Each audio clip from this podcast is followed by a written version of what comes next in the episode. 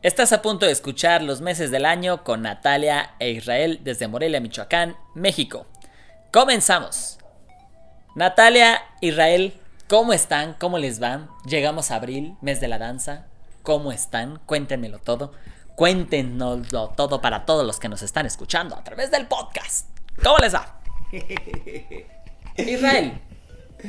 Eh, aprendiendo, todavía aprendiendo es emocionante, a veces es muy cansado, a veces eh, no es tan placentero y em, conforme pasa el tiempo está uno balanceándose entre de verdad tengo que aprender algo nuevo. Pero y luego emocionándose porque, wow, he aprendido algo nuevo, ¿verdad? Entonces, así en ese columpio, en ese columpio, de aprender cosas nuevas. En ese columpio, más bien de si quiero aprender, ya no gracias por favor, si quiero, ya no gracias por favor. Muy bien, Israel. Natalia, ¿tú cómo estás? Cuéntanos. Pues yo creo que un poco igual, también como reconociendo que, eh, que había aspectos de mí que había soltado porque pensaba que, que necesitaba estar como en un lugar más zen. y sentada. Sentada. Pero que también eh, después he necesitado como mi, mi, antigua Natalia últimamente. Este, como más combativa también, más resistente, más bocona. Este, y que me, encanta saber que ahí sigue, ¿no? O sea, me encanta saber que, que, ahora tengo esta posibilidad y que sí, finalmente sí creo que es como una onda pendular este, en, la que, en la que puedo llegar a este lugar en el que puedo estar tranquila, revisar mis decisiones, tomarme el tiempo, porque si algo me ha quedado claro es que no tengo prisa y que lo que es para mí va a llegar y lo que no, no. Pero que también tengo esta otra Natalia que, se asume mucho en el anarquismo, que se asume mucho en el feminismo, que es súper combativa y que está bien padre que esté y que me gusta, que es más diplomática que antes, ¿no? Pero que de todas maneras tiene todavía un montón de valor para decir la verdad y eso me gusta mucho. Qué bonito, qué bonito, qué bonito. Oigan, y nos llegó abril, abril que bueno, para nosotras tres significa porque es nuestro mes, mes de la danza, también es mes del niño. Y en el mes de la danza, ¿cómo les va 29 de abril? En esto de festejar y no festejar, bailar, no bailar, tus 15 a 20 minutos, una obra completa, el pastel, no hay pastel. Cuéntanos, Israel, ¿cómo te va a ti?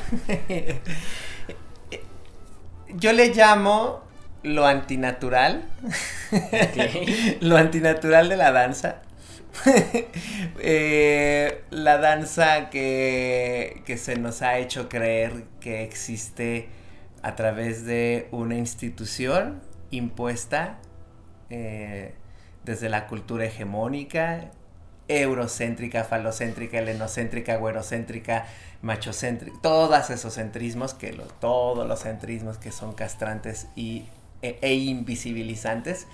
Todo bien, porque bueno, o sea, Ahora que sé que es lo antinatural de la danza el 29 de abril, que además pues es una fecha impuesta con el nacimiento de un personaje de la cultura eurocéntrica macho, muy revolucionario, sí, todo lo que ¿Qué personaje? Nover. Nover. Novercito que este, como decía yo hace unos días en una entrevista, que ojalá a ver si ya pronto la celebración del Día de la Danza efectivamente viene haciendo reflejo de lo que él decía, ¿no? De quitarnos la peluca, las máscaras, los miriñaques, los pasos falsos. A ver si sí es cierto. Cada año es una oportunidad. No sé si la invitación esa de 15 a 20 minutos este, sea la vía, y mucho menos si hay una selección donde a dos, tres grupos les van a pagar y a los demás pues échenle ganitas por allá en sus transmisiones en vivo. Eh, pero bueno, todo bien, saludos allá a Limba, qué bueno que son bien revolucionarias. Ay, edita esto. no, no es cierto. No lo, edites.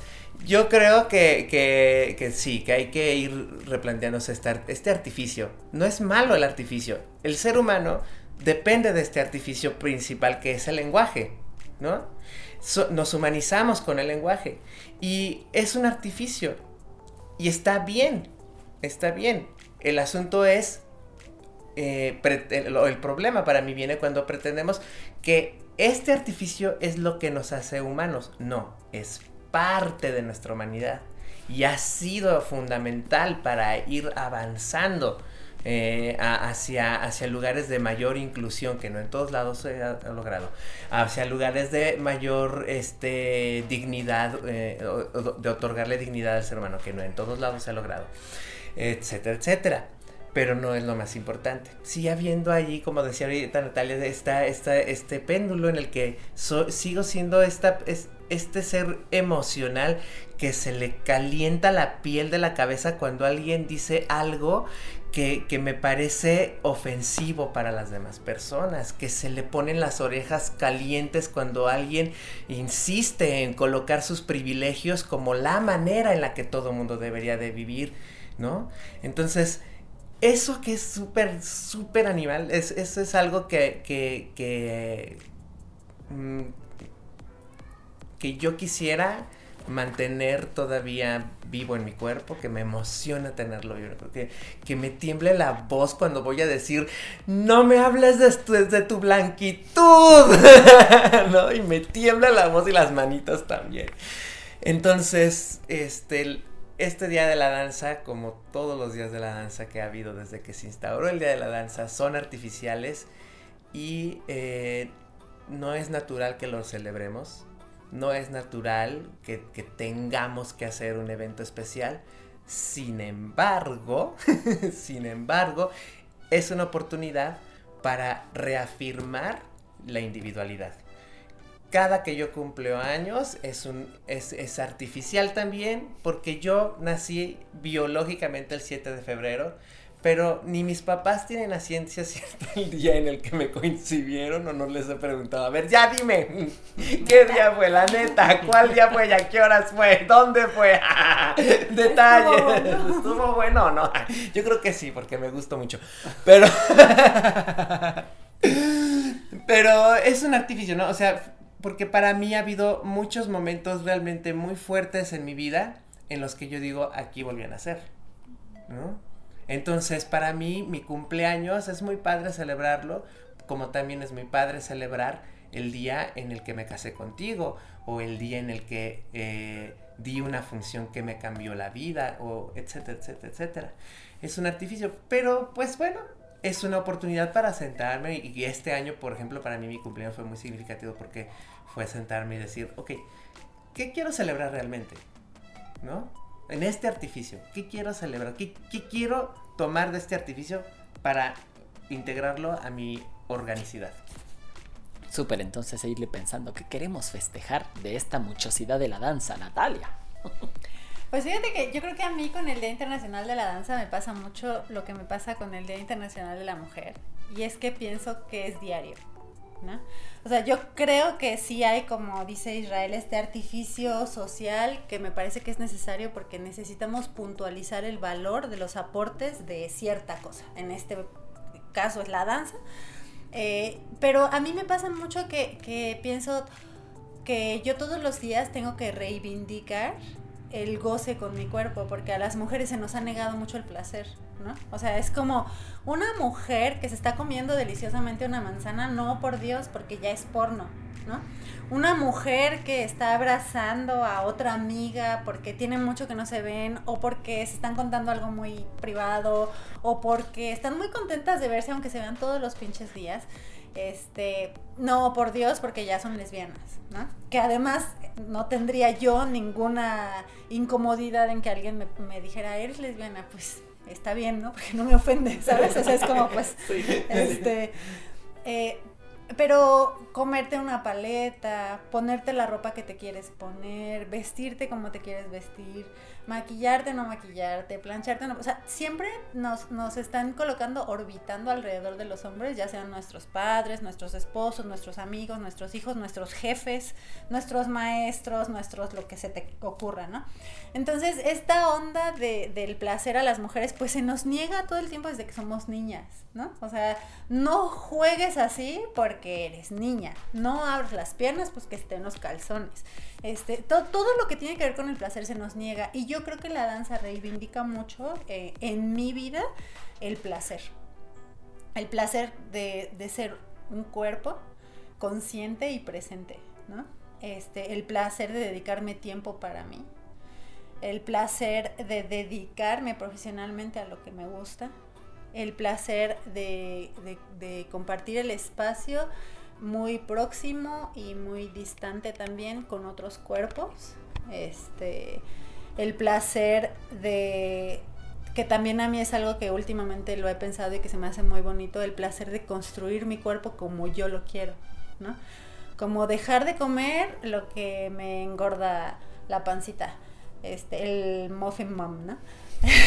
este, lo, eh, como hacer las abdominales que me conviene hacer, como hacer la clase de yoga para que yo pueda seguir este, o sea, como esta construcción del cuerpo que no tendría por qué estar peleada con el feminismo, ¿sabes? O sea, construirme, maquillarme, plancharme o no, tiene que ver con lo que yo quiero y a mí a eso me ha acercado la danza. O sea, toda esta reivindicación de ser mujer eh, para mí viene completamente pegada con la danza, ¿no? Para mí el Día Internacional de la Mujer y el Día Internacional de la Danza son los, o sea, son diario porque todos los días tengo esta posibilidad de reinventarme y de nombrarme desde ahí, de postularme desde ahí. Y también todos los días eh, hay como una, una conmemoración bien sentida, porque no es una celebración vacía, porque no es desde las lentejuelas o no es desde que los reflectores vengan a mí, sino de cómo yo puedo compartir esto que he aprendido o esto que estoy dialogando con muchas otras personas, cómo lo puedo compartir con otras personas, ¿no? Entonces, yo creo que para mí el Día Internacional de la Danza, y les decía, ¿no? Cuando recién nos vimos, estoy hasta el copete del Día Internacional de la Danza cuando me hablan las instituciones para decirme que sí quiero participar ¿qué hacemos, Natalia? ¿Sabes? O sea, esa parte a mí ya me cae muy mal porque me parece muy... Eh, eh, como una relación de conveniencia que no es conveniente para los artistas. Sí, sí, sí. Un, un, un te hago la tarea. Sí. porque necesito el 10. sí, sí, sí. Y hay algo, hay algo muy bonito del, de este artificio que es la, que es la celebración. Eh, que puede ser interesante. Por ejemplo, ahorita pensé, estas fiestitas, estas fiestitas que uno organizaba de, chamaquito, ¿verdad? Organiza porque soy chamaco. Este, espérame, para allá voy. que el cumpleaños del perro, ¿no? O nomás la fiestita de té. Yo, yo soy, yo, o sea, qué, qué bueno que soy gay. es lo más divertido que me ha podido pasar en la vida. Porque entonces puedo contar este tipo de cosas ah, la, fiestita del té. Y este. Y lo haces con lo que tienes. Y celebras con quien está ahí a la mano, ¿no? Con la mona que esté a la mano, ¿no? Y pienso que ahí está la, ahí está la fuerza de la celebración. El reconocer que tienes a la mano y quién y en este caso, este, ¿quiénes tenemos el valor de decir, como, como, decía Natalia, más allá del reflector y de la lentejuela que pueda haber, este, reivindicarnos y decirnos, yo reconozco en ti, este, reconozco en ti este placer de bailar que nos identifica, no importa de qué bailes tú. Y entonces eh, pienso en, esta posibilidad de la fiesta que podemos organizar con lo que tengamos a la mano y con o sin permiso de una institución, con y sin permiso de, de, un este de un patriarca, ¿no? Patriarca institución que te diga, ay, mi hija, mira, ¿qué crees? Yo te voy a decir cómo se deben hacer las celebraciones. Pues está esta fecha y yo quisiera insistir, entonces, yo quisiera insistir en que este día de la danza para, para mí, y ojalá que lo sea para más gente, es porque no puedo parar de bailar. sea, yo me, me, muevo tantito, ya estoy bailando, maldita sea. Estoy comiendo, ya estoy bailando, ¿no? Y nomás porque estoy masticando y digo, ay, mira, se muere el cuellito. Y este, y que entonces celebrar el Día de la Danza pudiese ser, este, y cualquier celebración pudiese ser una cosa espontánea, espontánea como desde este lugar de, de, de como cuando engulles algo, porque ya lo masticaste demasiado. Lo engulles, ya está, ni siquiera te... Hay una, dos, buena gente que tal vez sí cuenta las masticadas. Yo no, o sea, yo así, pues bueno, ya lo disfruté, me lo paso. Así esto, ¿no? La celebración, el cumpleaños, el Día de la Mujer, o ¿no? O sea, ¿cómo, ¿cómo podemos hacer que esas conmemoraciones, algunas celebraciones otras, sean eh, porque, porque no puedo más? Soy tanto eso que es inevitable. Es inevitable, ajá, exactamente, porque luego hay mucho discurso así como de, ay, pobrecitos de nosotros que no tenemos cuándo y dónde, al menos el día de la danza, ¿no? Como al menos el día de... Sáquese. es más bien, wow, ok. Ya, aquí hay, una, hay un pretexto, ¿no? Sí, pienso que quizá eh, algo que puede ayudar a, ampliar o situar este, este panorama de festejar todos los días el hacer danza, en encontrarme todos los días de mi vida haciendo danza, reconociendo mi vida, festejando mi vida, no solo el día de cumpleaños. Y en términos de danza es, ¿y qué es la danza para mí? ¿Qué significa la danza para mí que entonces la puedo celebrar y festejar todos los días? Porque si la danza para mí significa el reflector y la lentejuela y que tengo un público, pues difícilmente la voy a poder disfrutar todos los días. Pero si la danza para mí es conectar en una plática, al comer, al soñar, al, estar con la familia que quiero estar, con los amigos que quiero estar, si la danza significa más que solo bailar bajo el reflector o la mirada del otro, pues claro que todos los días puedo festejar a gusto, ¿no? Entonces, pues los invito a quienes nos escuchan cómo, cómo construyen su definición de danza, cómo, qué es la danza para ustedes para entender estos dos locos, bueno, estos tres locos que nos gusta festejar todos los días la danza, porque la danza y mi ser son uno mismo. ¡Ay! ¿Para usted que la danza, oiga? ¿Para usted que la danza, comadre? pues es que yo creo que la danza es indefinible.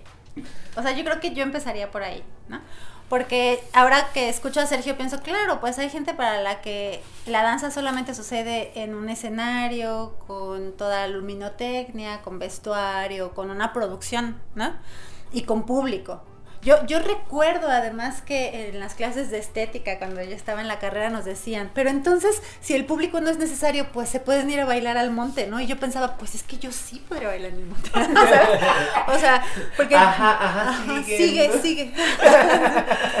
Sí, no, claro, pero por supuesto que también soy consciente de que yo estoy hablando desde una experiencia que sí pasó por, por esta danza institucional, o sea, y también es algo que yo pienso que yo no tengo derecho a negarle a otros, ¿sabes? Porque yo una vez hablaba con Arthur Kugelen, que es un coreógrafo este, de los Europas, y él decía, yo no sé por qué en México están tan obsesionados con el Graham, ¿no? Porque decía que él llegaba aquí y sentía que mucha gente se, se, entrenaba en Graham y pues bueno, yo estoy formada en Graham, entonces salió la plática, ¿no? Y entonces yo le decía, pues a mí no se me hace justo que tú teniendo una, una formación de ballet ahora le quieras quitar esa posibilidad a las nuevas generaciones. O sea, como tú llegaste a la conclusión de que a ti no te funciona el ballet o tú no quieres más bailar ballet todos los demás deberían mandar al diablo al ballet. ¿no? Entonces yo no pienso que, que, las transiciones históricas deberían de ser así de absolutas, ¿no? O sea, yo no creo que como a mí ahora no me significa tanto este, el teatro, a las demás personas no les deba significar. Porque yo creo que finalmente esta experiencia de haber bailado tantos años en tantos teatros del mundo, pues finalmente me ha construido. Y, y, y me ha llevado a estas conclusiones personales, ¿no? De decir que, que, yo creo que he disfrutado un montón las funciones en grandes teatros, pero también he disfrutado un montón cuando me he puesto a bailar solita en el bosque, sin que nadie me vea. Y que nadie me ha grabado y nunca se ha vuelto una videodanza. Eso también lo he disfrutado un montón. Y no podría darle un valor más grande a uno que a otro, ¿no? Porque uno sí tuvo un apoyo internacional y otro nadie lo vio. Entonces, eh, creo que para empezar, yo diría que, la danza es indefinible porque es una experiencia distinta para todos, porque además también hay gente que hace folclore, que hace taitiano, que hace así como tantas cosas que nuestras experiencias son tan diversas que no podría anular la experiencia de nadie. ¿no? También creo que la danza es indomable, porque no hay una sola persona en el mundo que pueda venir a decirme que lo que yo hago no es danza. Y no ha habido una persona en el mundo que me haga sentir tan mal, a pesar de que luego lo han intentado. Le echan ganitas. Le echan ganitas. Los patriarcas. Pero, pero no ha habido una sola persona en el mundo que me ha convencido de decir, tienes razón, lo hago tan mal que voy a renunciar. ¿No? O sea, yo pienso, no me importa lo que opines, voy a seguir bailando porque me encanta cómo se siente. Y me encanta lo que descubro y me encanta desde dónde me empodera el movimiento. Me encanta eh, las libertades que encuentro a través del movimiento. Luego también pienso que bailar o que la danza es escribir, porque para mí la danza se ha develado un montón a través de las letras. Un montón a, través de las letras que he leído, pero también un montón a través de las letras que escribo y que comparto. Eh, porque también de alguna manera he tratado de llevar a lo material, a lo matérico, lo que pienso, porque para mí ese es un ejercicio que hace falta en la danza, ¿no? Todo lo que platicamos entre pasillos, todo lo que platicamos en los dormitorios, todo lo que platicamos en los antros cuando vamos a los festivales, eso se tiene que dejar en algún lugar. No puede seguir flotando en la noósfera eternamente y que nunca llegue a los lugares en donde tenga impacto. ¿No? Entonces para mí eso también es la danza. Y, y, la danza para mí también es un salvavidas. ¿no? O sea, yo pienso que yo no, no hubiese encontrado un asidero más eh, poético que el haber estudiado danza. ¿no? Que, que darme cuenta, o sea, yo siempre he pensado esto y siempre se me hace súper bonito. Cuando yo empecé a estudiar danza, me di cuenta que yo no era la persona más lista. a pesar de que mi mamá me lo dijo siempre. yo me di mamá. yo me di cuenta que yo no tenía la mejor coordinación, ¿no? Porque además yo empecé como eh, cuando ya fui consciente yo de lo que hacía estaba haciendo folclore. ¿no? Este, porque antes de eso hice ballet y antes de eso hice este, taitiano y así, pero luego hice folclore, hice folclore mucho tiempo y yo decía, no manches, qué difícil es el cajón, ¿no? Qué difícil es Veracruz, que, o sea, todo eso se me hacía difícil. Y entonces yo veía gente a la que era, para la que era mucho más sencillo que para mí.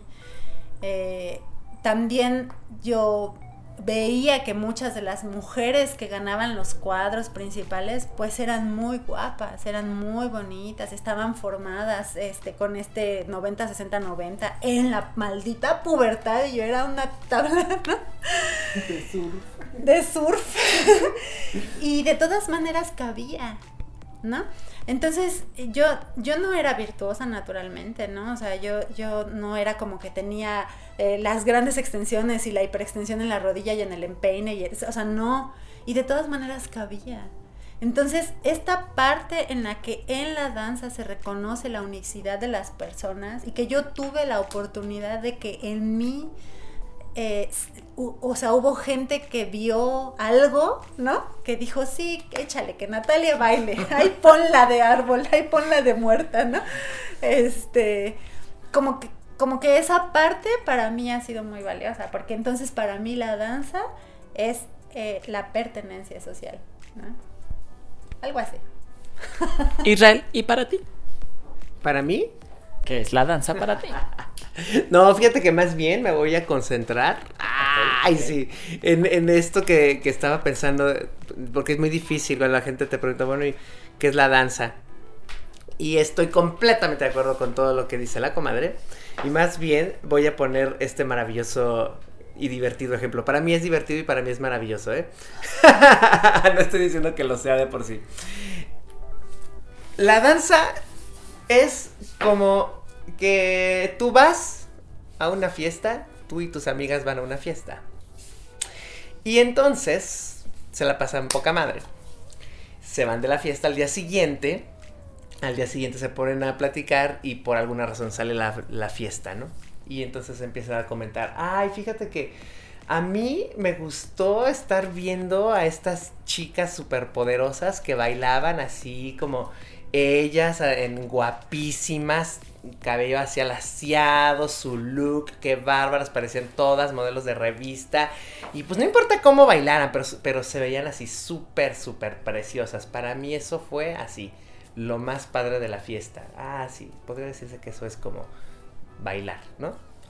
Y otra dice, no, a mí lo que me gustó fue este grupo de chavos así súper llenos de energía, haciendo pasos como los que ves en los concursos de la televisión y se notaba que había virtuosismo y sí, sí, sí, a mí para mí eso es como lo padre de, eso es bailar, eso es, eso es bailar realmente. Y otra por ahí dice, no, fíjate que yo me la pasé muy bien porque estaba con un grupo de chavas que estábamos así platicando, nos reíamos, bailábamos un poquito, pero luego nos contábamos chistes y luego volteábamos a ver a la demás gente. Para mí eso es como la, eso es bailar, eso, esa convivencia bonita y que no te importa todo el mundo, este, a veces bailas, a veces no, eso, eso para mí fue lo padre.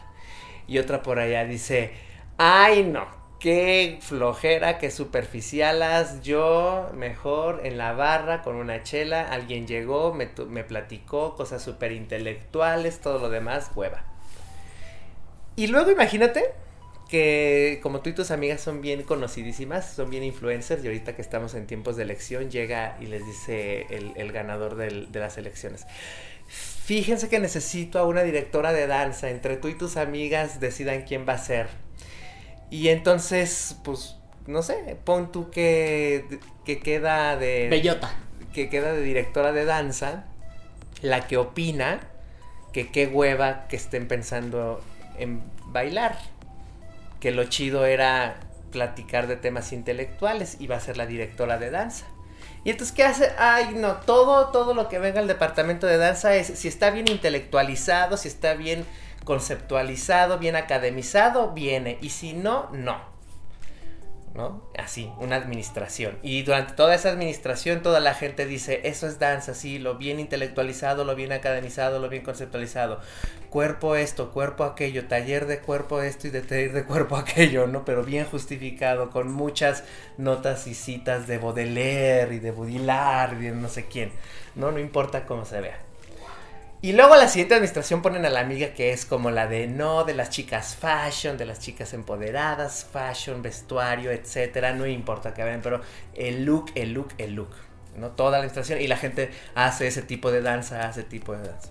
Y luego para otra está la de los virtuosos que hacen pasos de, de concurso y todo mundo. Y cada vez se piensa que eso es la danza. Imaginémonos que administración tras administración una de ellas sea siempre la que dice lo que es la danza hasta que llega un punto en el que se olvidaron que había las otras posibilidades de ver la danza. Eso es lo que pasa regularmente, es lo que yo observo que pasa ahorita. Ahorita pensamos la danza de una manera porque ha habido administración tras administración que ha dicho cómo debería de ser la danza, invisibilizando lo demás. Entonces estoy muy de acuerdo con lo que dice la comadre, es, es indefinible. Y yo creo que una buena postura sería esa. Dejar de definir.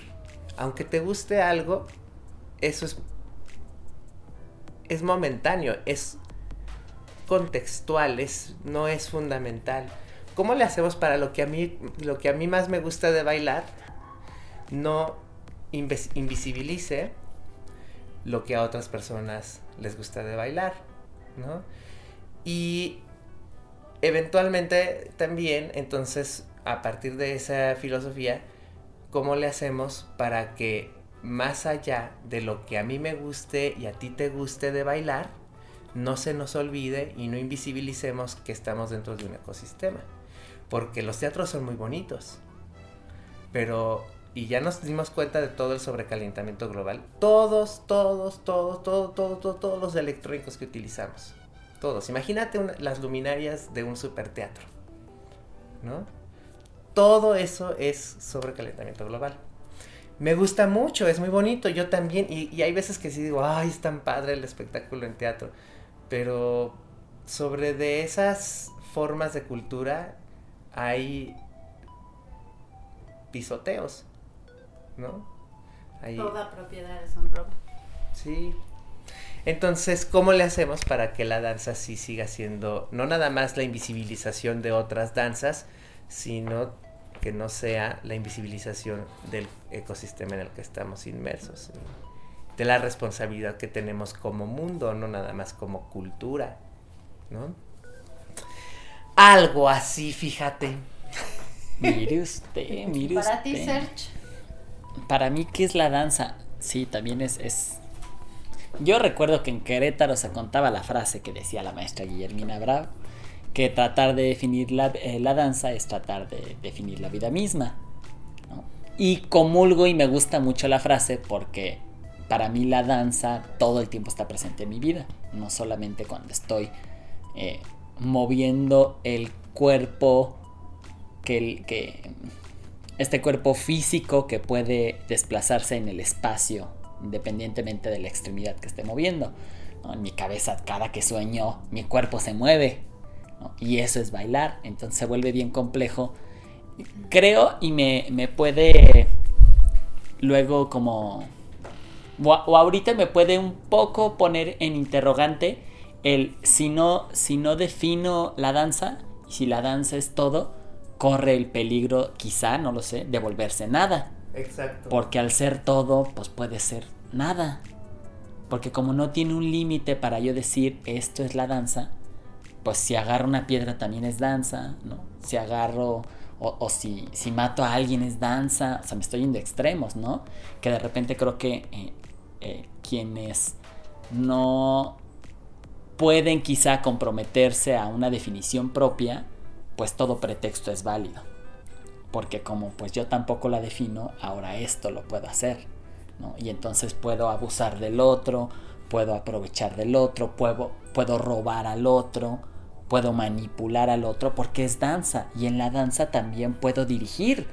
Y en la danza puedo ser un militar. Como por, porque entonces, de, ¿por qué no me permites dirigir desde, la, desde lo militar la danza?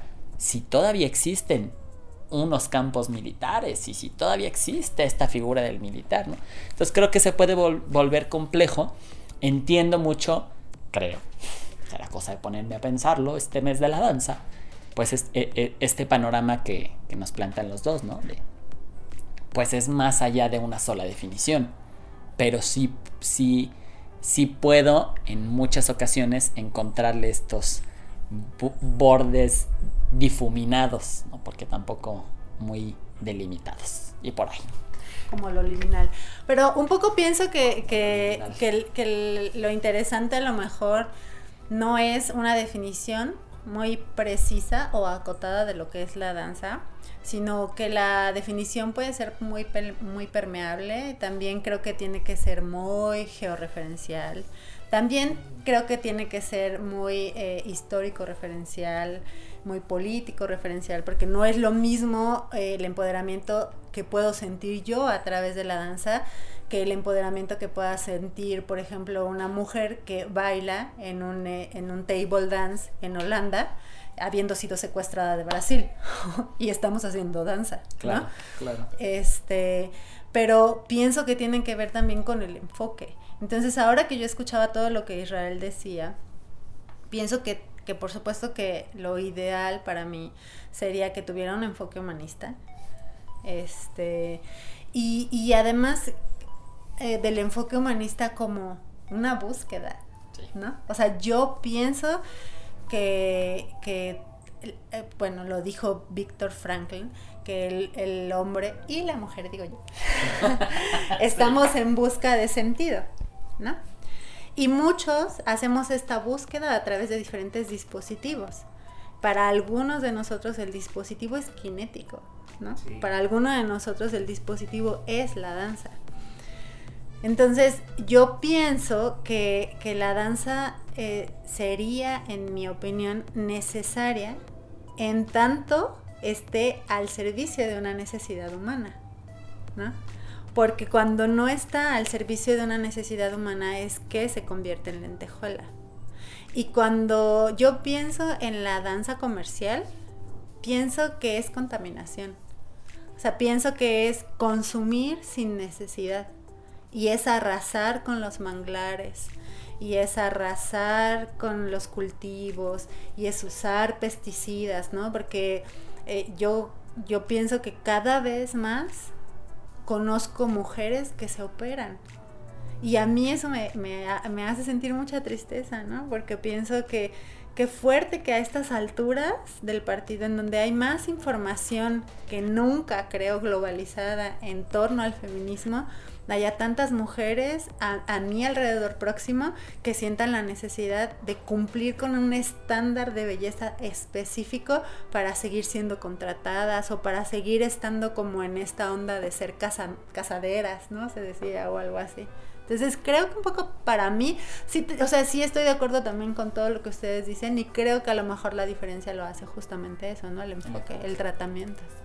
Hay mucha, mucha retórica ahí atrás de la tecnología, ¿no? Que es muy, muy, muy difícil de persuadir. Entonces, eh, yo, yo pensaba como, además, en cómo hay en la cultura es muy fuerte en términos de, exigir victorias más que verdades.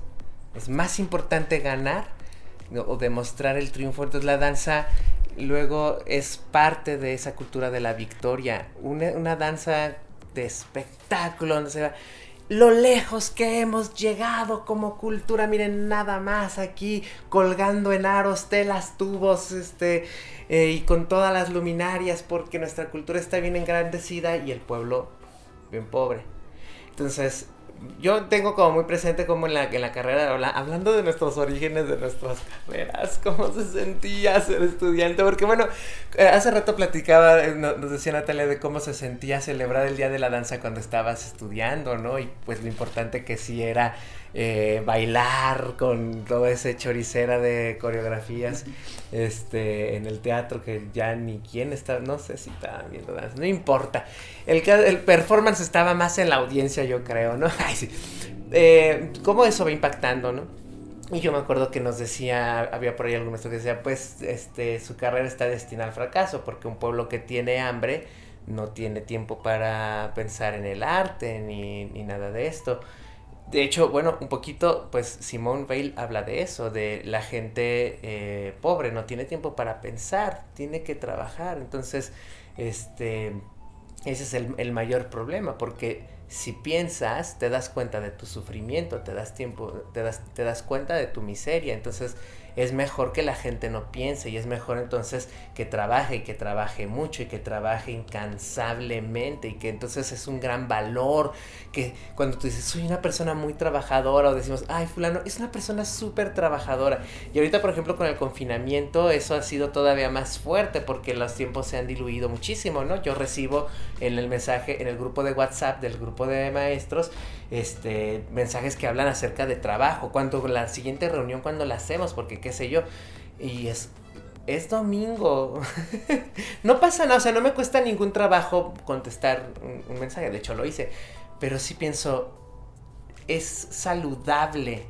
Nos falta reconocer la necesidad del tiempo de ocio, de tirar así la baba y no sentir culpa por eso, no sentir culpa por eso, porque ahí empiezan también a reconstruirse muchos canales de neuronales incluso en ese, en ese reposo, mucha conexión del inconsciente. Entonces, eh, no es porque el país sea pobre, sino porque se le ha sometido a esta sobrecarga de trabajo para ser victoriosos, para ser un, un pueblo victorioso, ¿no? Entonces, la danza, en esta celebración del Día de la Danza, ojalá que quienes lo van a ir a hacer en sus 5 a 20 minutos, ojalá que se den la chance de, de, bailar algo que no demuestre su victoria, sino que les permita compartir algo que les parece verdadero. En diferentes estudios acerca de la, de la creatividad han encontrado este, cómo la, la creatividad se reconoce como algo, un valor muy importante, pero no es algo que se fomente. Entonces la mayoría de las empresas eh, dicen que apuestan por la creatividad, pero no les dan tiempo para el desarrollo de la creatividad a sus, a sus empleados. Entonces, de todos los productos que nos rodean, en realidad hay muy poco producto creativo, porque la gente no tiene tiempo para la creatividad. Y si en la danza no nos damos tiempo para la creatividad, que es pues, y si ahora nada más bailamos así. O sea, yo me acuerdo de las intervenciones que luego llegábamos a hacer en los días internacionales del Día de la Danza. con mi, con mi colectivo y, era de, ¿qué vamos a hacer? Mira, tú le haces así para acá, yo para allá y pues a ver qué pasa, ¿no? Y mucha gente nos criticó muchísimo y nos le parecíamos lo más antiprofesional del mundo, pero esa era nuestra verdad. Y de ahí un montón de verdades que se desprendían. Entonces, ojalá que estas celebraciones como los cumpleaños, por ejemplo, ¿qué tal el cumpleaños en el que en vez de hacer una fiesta para, para mostrarle a la gente que 43 y exitosa y 43 y gloriosa, Triunfando como y triunfando como siempre, pero la deuda por el cumpleaños, el estrés por haber hecho esa fiesta, te duran un montón de tiempo, ¿no? A lo mejor pues vale la pena decir, a ver qué pasa. Pues es que a lo mejor también como que tiene que ver con, bueno, ¿cómo, cómo celebrarías neta tú, no? O sea, eh, ahora que dices lo del cumpleaños, que me parece una alegoría muy acertada, pienso, pues sí, ¿no? Cuando yo estaba chavita, o sea, sí me acuerdo que era súper importante, a quien invitaba a mi cumple no invitaba a toda la escuela, ¿no? O sea, digo yo ahora que soy mamá de Quetzal y que veo cómo, cómo son como las reglas de los cumpleaños, que hay que, si invitas a alguien del salón tienes que invitar a todos porque es como mala onda, ¿no? Para que no se sientan mal y para no fomentar el bullying y toda esta onda. Pero cuando yo estaba chavita no era así.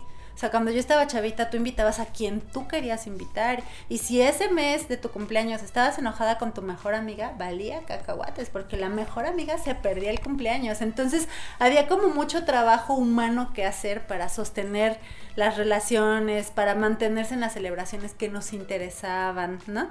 Este, que tú pedías el pastel de lo que querías, no hacías el cumpleaños de Spider-Man, ¿no?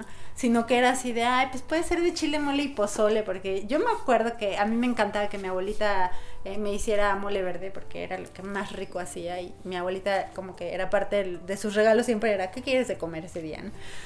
Y pero el pastel era como el pastel de la pastelería que más me gustaba y además el regalo de la tienda que yo quería y además pasar el tiempo como todo toda la mañana haciendo lo que yo quería era el regalo de mi familia, ¿no? Y eh, luego en la tarde pues ya el cumpleaños con los niños y los globos y el agua de Jamaica, ¿sabes? Como una onda así.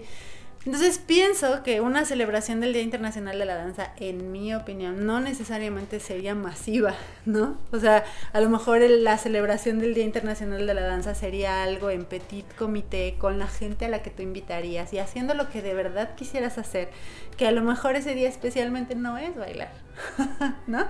Que a lo mejor ese día, si, si quieres celebrar alrededor de la danza porque tu cumpleaños es de Spider-Man, entonces a lo mejor haces lecturas, a lo mejor haces unas proyecciones o a lo mejor solamente prendes una fogata para platicar de las experiencias que han vivido alrededor de eso, para platicar de lo que han compartido o algo así. No necesariamente tendría que ser en un lugar público, no necesariamente tendrían que ser los 20 minutos y no necesariamente, como dices tú, tendrías que demostrar tus grandes habilidades técnicas, ¿no? Eso estaría muy bueno.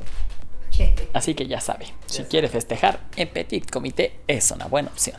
Chicos, algo más para cerrar este mes de la danza. Eh, me sumo a esta idea de que, de que de, lo, del Petit Comité y de de la importancia del eclecticismo.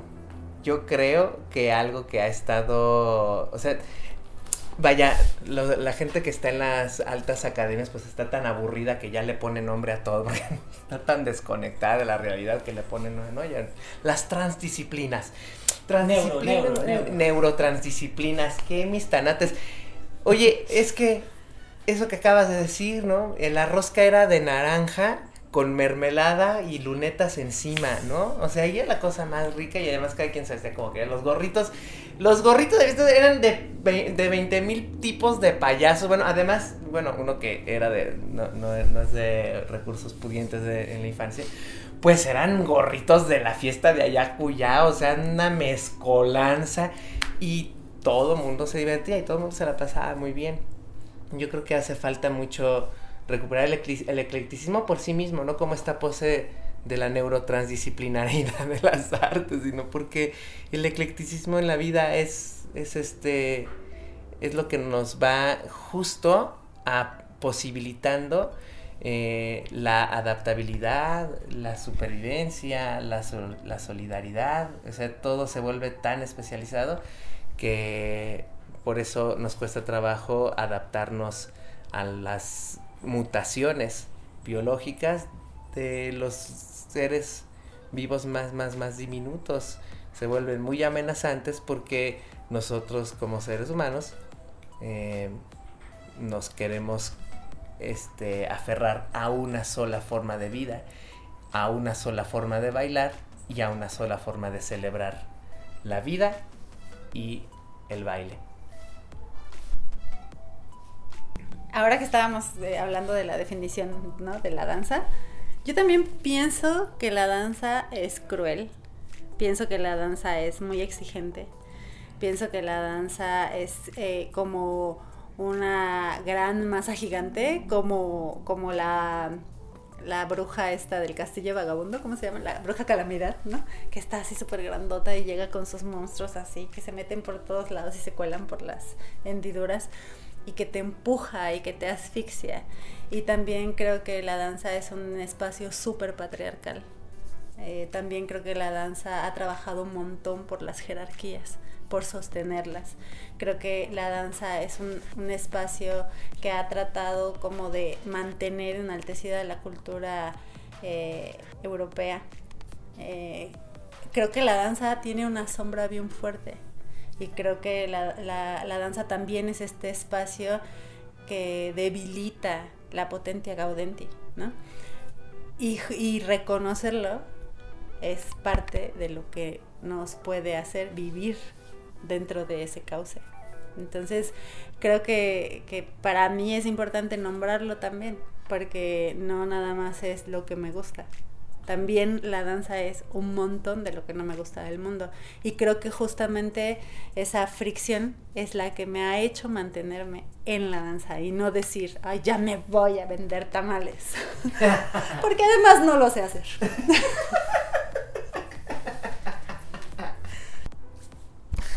Muy bien, chicos.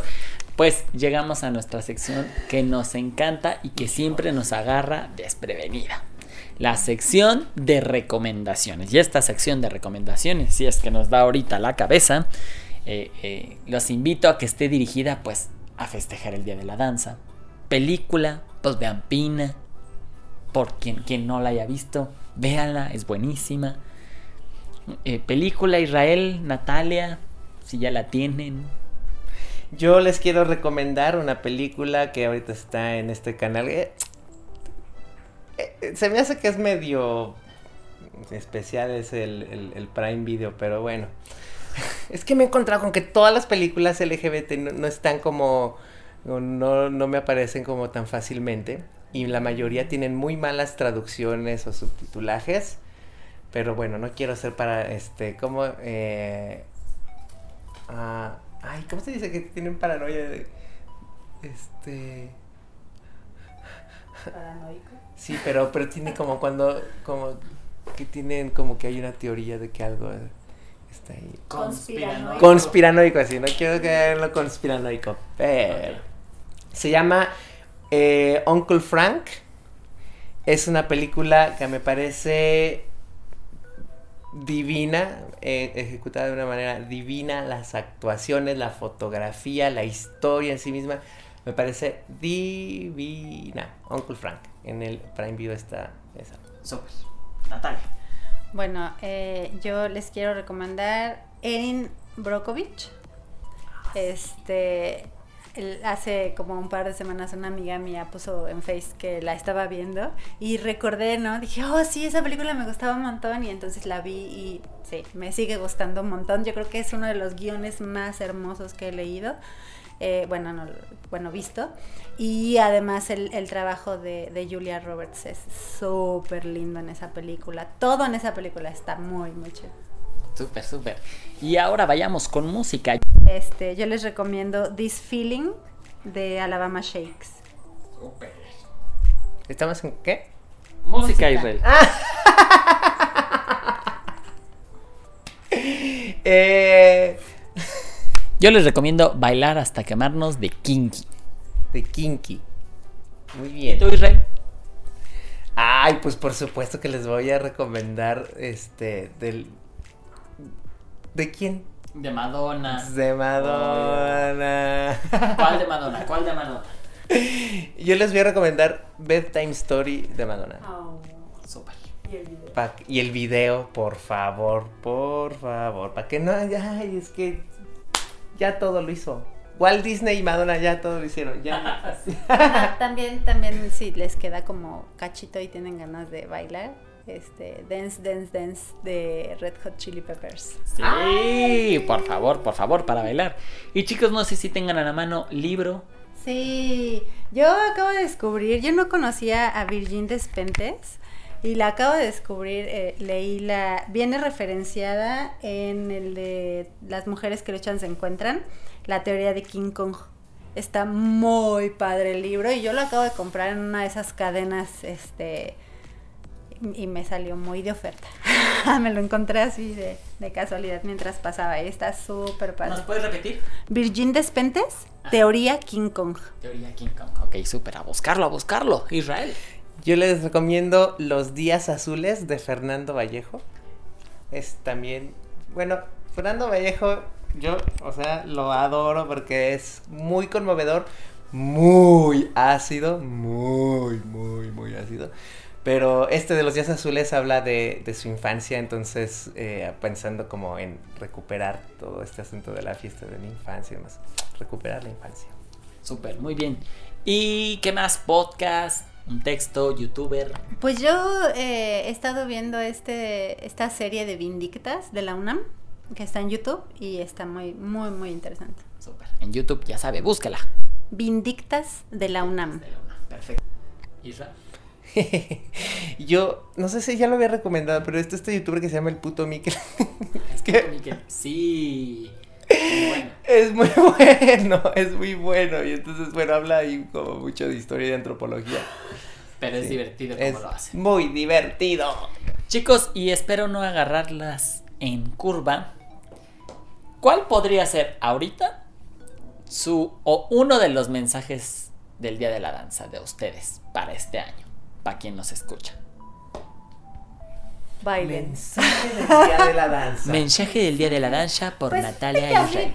Esa onda de los mensajes siempre se me ha... O sea, yo alguna vez cuando leí un mensaje pensé qué difícil debe ser que te pidan dar el mensaje de la UNESCO ese año, ¿no? Porque eh, se necesita, creo que, hacer un trabajo de concreción súper intenso para poder decidir eh, cuál es la esencia de lo más, ¿no? O sea, como lo que quiero decir, como decantar lo más importante de la danza, se me hace súper complejo.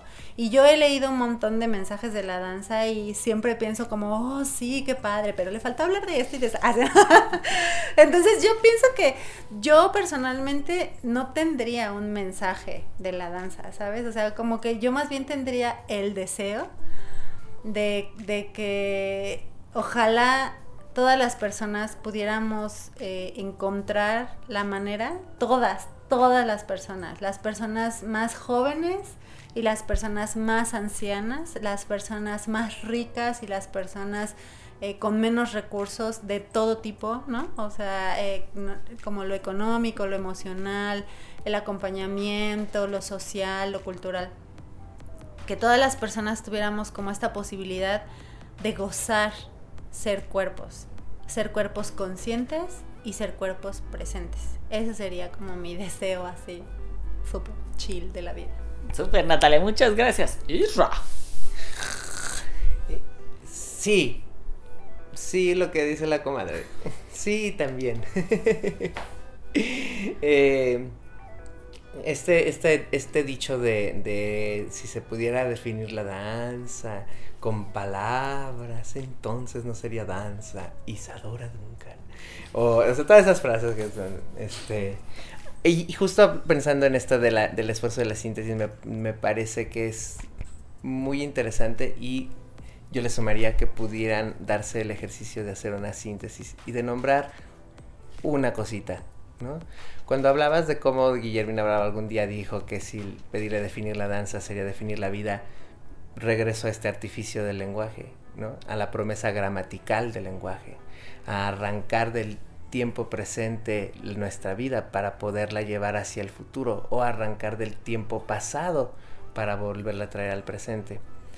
Eh, poderlo nombrar por alguno de los lugares creo que ayuda mucho. Y eh, no sé si nos quede tiempo, pero no sé. Pues, si no lo edito, dice. Te corto. Me cortas. Eh, la semana pasada que estábamos ensayando con tu proyecto de camaleónico, este, nos preguntabas de localizar un lugar de nuestro cuerpo que pensamos que ya no se mueve o que, no, hemos podido mover. Y yo pensé en, en, en cómo el cuerpo, que es más que este espacio limítrofe de la piel, es también los recuerdos. Y entonces pensé en, cómo lo, lo, pasado, mi cuerpo pasado ya no lo puedo mover, ¿no? Y cuando estábamos bailando, y por eso pienso que lo que es fundamental bailar, o sea, bailar en términos de de verdad, de verdad, divertirse y decirse eso mamona nomás porque moviste la pestaña así para arriba y para abajo. Este, bailando recordé una cosa que sí me parece muy significativa, que fue mi nacimiento y que hay un, estas teorías donde dicen que tu nacimiento marca tu vida. Y eh, cuenta la leyenda que eh, cuando yo nací, pues prácticamente nací solo, ¿no?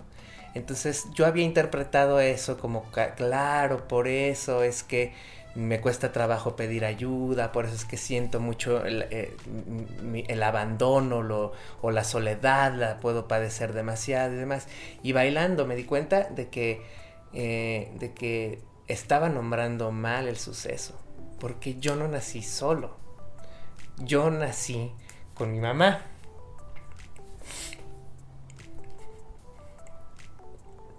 Y mi mamá empujó. Y empujó. Para que yo naciera bien y vivo en el momento en el que yo había decidido nacer.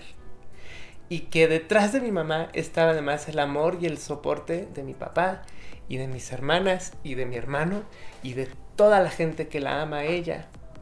Entonces me di cuenta de lo importante que es sí decir y aprender a decir la vida y aprender a decir la danza.